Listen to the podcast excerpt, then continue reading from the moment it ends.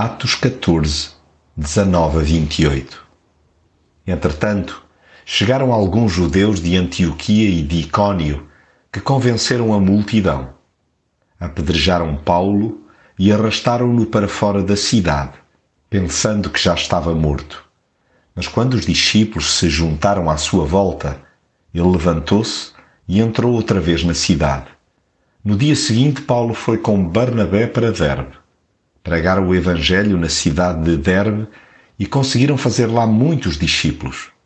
Depois voltaram para Listra, Icônio e Antioquia da Pisídia, onde animavam os crentes e lhes recomendavam que continuassem firmes na fé, ensinando-lhes que era preciso passar muitos sofrimentos até entrar no reino de Deus. Também elegeram presbíteros em cada igreja. Depois de orarem e jejuarem, pediram para eles a proteção do Senhor, em quem tinham posto a sua fé. O cristão deve estar preparado para vários tipos de reação quando centra a sua vida e o seu discurso em Deus. Haverá quem não suporte tamanho testemunho e resolva atirar pedras.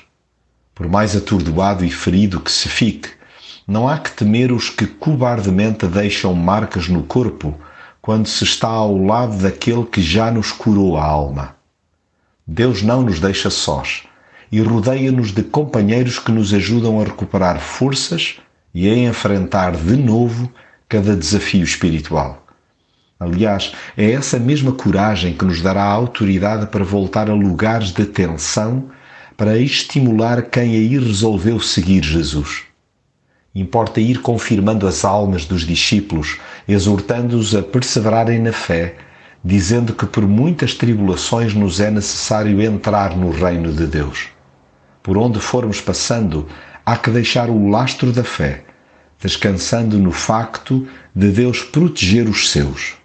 Mas cumpra-se a missão, cientes que é um privilégio ser-se cooperador de Deus, mas que é sempre Ele que age e escancara a porta da fé.